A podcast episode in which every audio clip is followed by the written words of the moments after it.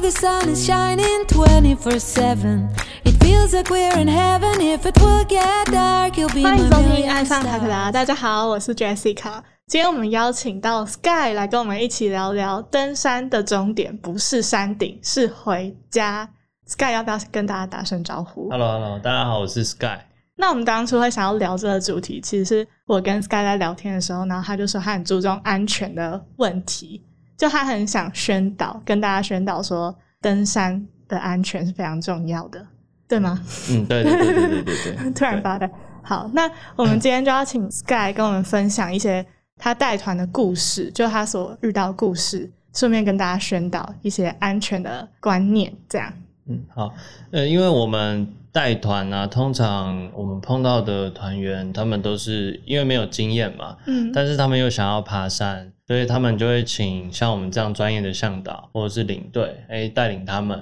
然后甚至在过程中，或者是在事前的准备，我们会告诉他们说，哎，你需要准备什么样的装备比较适合？你需要哎去准备你的体能。嗯，对，还有就是有一些路线合不合适，一开始你就去走。对，那这部分都是诶、我们会去提供团员他们去评估的。嗯，对，然后呃，像我这次想要分享的故事，其实很多都是诶，团员在这些过程中，他们可能评估自己的体能是 OK 的，嗯，但是事事实上，哎、我来参加团的时候才发现说，哇，他们都、诶有些是没有在运动啊，有些是装备准备有问题嗯，啊，但是这些东西都是可以事前去被避免的，才不会因为说哦，我们都没有准备好，然后就我上我山们就上山，然后就发生很多的状况。嗯，，对，那其实发生状况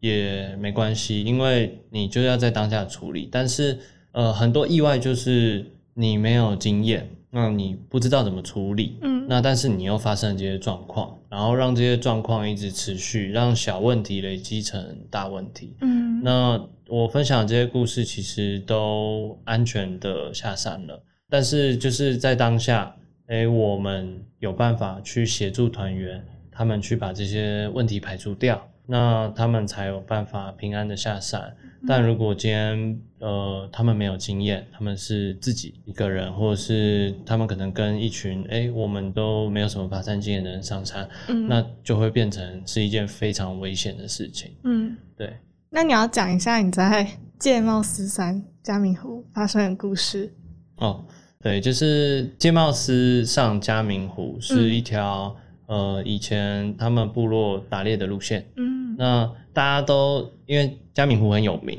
嗯那大家一般走向阳步道需要抽山屋，嗯对啊，有抽中山屋你才能够走那条路线嗯去嘉明湖这个地方。但是界茂斯它是一条传统的路线，所以它没有山屋，它不需要抽签，要所以背帐篷。对，就是或者是会请当地的协作嗯原住民去帮忙搭帐篷嗯和煮饭。嗯对，有些人是自己，嗯然后有些人会请在地的嗯原住民这样子。那一次就是我们走界茂市上嘉明湖，呃，我们通常一般会排到三天以上，嗯就那一次是四天三夜，就比较适合呃有攀登经验的，但是诶想上嘉明湖又不想要太累的，那就适合爬三四天三夜。嗯但是那一次啊，呃，我们是两个领队带队，然后十四个人，那里面其中有两个团员，诶，他们原本是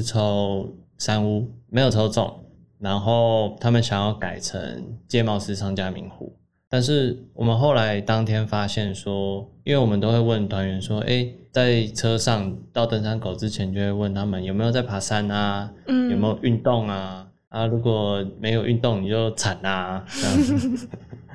对，然后结果发现说，哎、他们好，哎、有两个人是真的好像搞不清楚状况，没有什么运动的，呃，但有运动，但是没有什么在爬山。嗯？那没有在爬山，就更不可能会有重装爬山的经验。嗯那光是这件事情就会有一个风险，就是装备准备上和体能适应上就会有很大的风险，因为他们没经验，然后第一次就要爬四天，嗯那风险相对就很高。对啊，果不其然，就是他们在第一天的上坡，就是有一个有一个女生她就抽筋，然后大概在最后最后剩半个小时的路程，对，所以那时候呃我就协助她，就是让帮她放松和舒缓，嗯然后调配速度放慢，然后再来就是因为她已经有抽筋了，肌肉已经呃有可能会有拉伤，嗯的问题，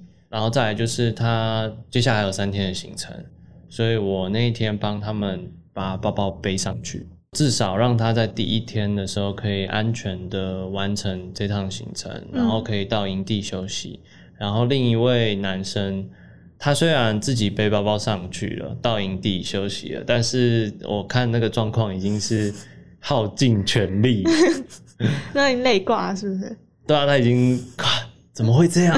就是怎么会那么累？怎么那么远 啊？那么陡这样？然后我就说，我我我也跟他们说，就我通常在山上不会说什么哦，呃，一下下就到啦，五分钟啊，十分钟。啊，你转不个会说弯这种话？哦，我不，我绝对不会讲这种话向。导不是都很爱说这种话吗？没有，我我们骗人会被克数，真的没有哦啦，开玩 笑。因为我觉得错误的期待会带来绝望。对，当五分钟到了，结果你面前还是上坡，会愤怒。对对啊，但是如果我跟你，我一直跟你说，哦，很远很远很远，很陡很陡很陡，然后接下来转个弯又是上坡、哦，哎，那你就不会，你就不会太放松嘛，那种激将法，对吧、就是我觉得人就是要身在困境里面才会努力向上，哇！所以每个向导的风格真的不一样哎、我第一次听到这种，对，就是所以所以跟我的团从来都没有听我听到我说快到了，就是真的快到了。哦，对，所以他们都说我很 诚恳，就是很诚实，对，而且有时候还会说很远，就其实哎、诶没有剩多远。但如果我说是，我通常都会说哦还有一个小时才会到、嗯啊，但是如果你半小时就到，你会不会很开心？嗯，超开心的，就是啊到嘞、搞不好有人会嗯误认啊，就哦，原来我体力那么好，这样误判。那、他们就会有自信啊。其实心理作用占三成啊，体能会变好一点。对，因为我讲到哪里？哦你讲到那个然男后生，就他们到了营地嘛，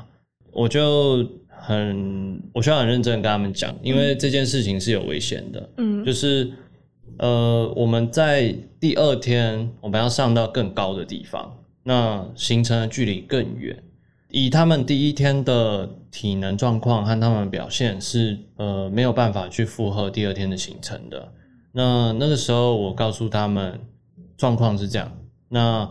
呃需要你们去做选择，就是有几个方式。呃，第一个是呃留在营地，就留在第一天晚上的营地不上去，因为你们体能不行嘛。嗯那等到我们第三天下来的时候会合，再带你们一起下山。嗯因为你们体能状况无法负荷，所以就不要再继续上去，不要再产生风险了。嗯那第二个方式是把重量分出来给大家。有时候我在带团的时候，呃，因为基本上团队的行进风险是大家一起承担的，嗯就是并不是说一个人走不动，那其他队伍就是我就不理你啦，然后我就上去啦。对，那那是不对的。对，我的概念是整个队伍是要一起行进的。嗯对，所以有一个方式是，哎、其他的队友可以帮你分摊重量。对，那当然你们要感情好，嗯，对啊，不然在山上是斤斤计较，对，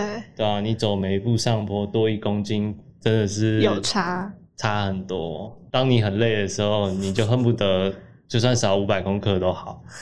对，然后再来就是请向协作或者是领队向导去帮你背，但是这个东西是有费用的，嗯就是在山上有行情价。嗯呃，像现在基本上我们带背是一公斤两百五，哎、那如果就是上山没有带现金怎么办？要需要穿这个啊。你不怕他跑掉吗？就跑掉就算啦，只是 这这东西就是诚信原则嘛，对吧、啊？然后零食带杯，我们一公斤是收三百，对，那是算天的，就是我不管你走多远，嗯就一天，哦，对。然后我说，因为你呃体能评估错误，嗯那你参加这个行程，那如果你想完成，你也要为你的这个判断错误负责嘛。嗯那你这个负责是请团员协助呢，还是请我协助都可以。那或者是你为自己负责，你不上去也可以。嗯，但我觉得这件事情就是我想让大家知道，就是诶、当你在做出这些有风险的事情的时候，你要为自己负责。嗯然后没有人有义务帮忙你，但是我们都愿意帮助，但你还是要去做选择。嗯对，那当下他也了解，嗯那我们后来第二天行程出发，他们两个就跟我沟通说，没关系，他们先试试看，嗯对，先走一小段。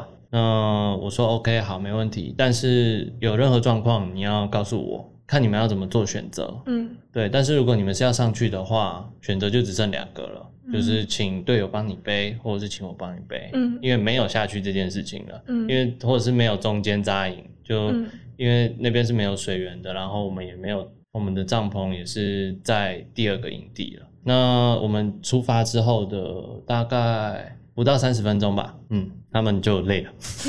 那怎么办？呃，他们不想麻烦朋友嘛，因为朋，呃、其实朋友大家爬那山也爬很累，嗯他因为们认识吗？是认识的意是啊思。认识的，是认识的。但是界贸师上嘉明湖前两天就是上坡上坡上坡上坡，然后上坡再接上坡，这样、哦就是全部都是上坡。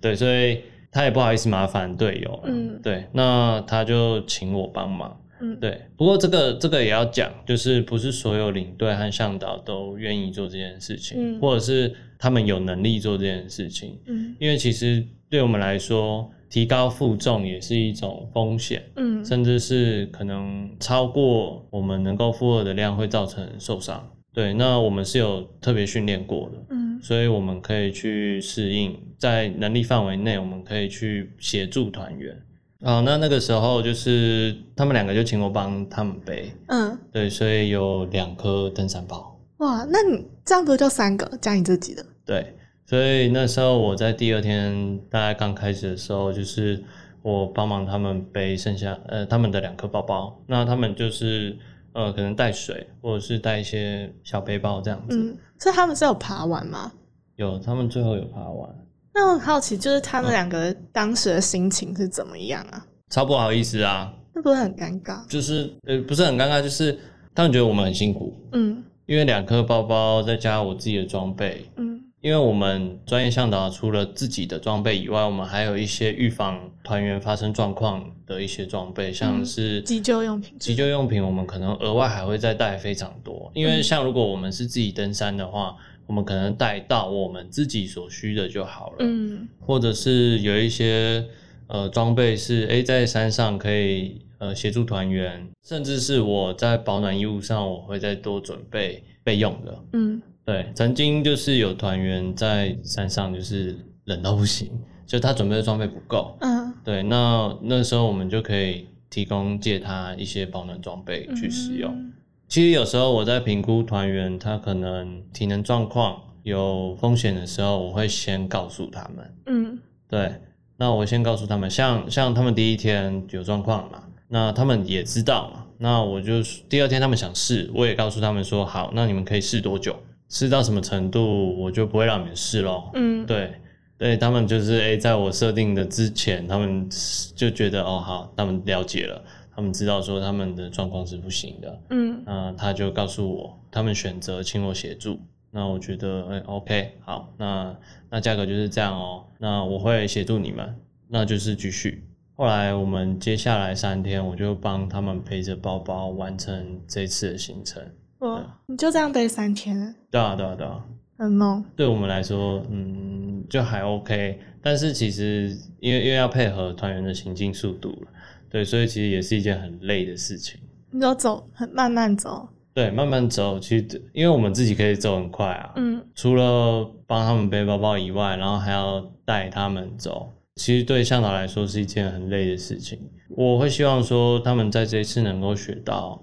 如何去评估自己的体能合不合适，然后也不要去冒险的去这样做，因为其实他们把这些风险转嫁在我们身上，嗯那是因为我们保护他们，所以他们才没有受伤。嗯才没有发生意外，对啊，所以不管是呃想爬山的，或者是在听呃这个 package 的听众，就你们如果不知道我觉得可以去寻求专业的建议，在行程前都可以去评估你的体能和这个行程的难度，这是需要去学习和练习的。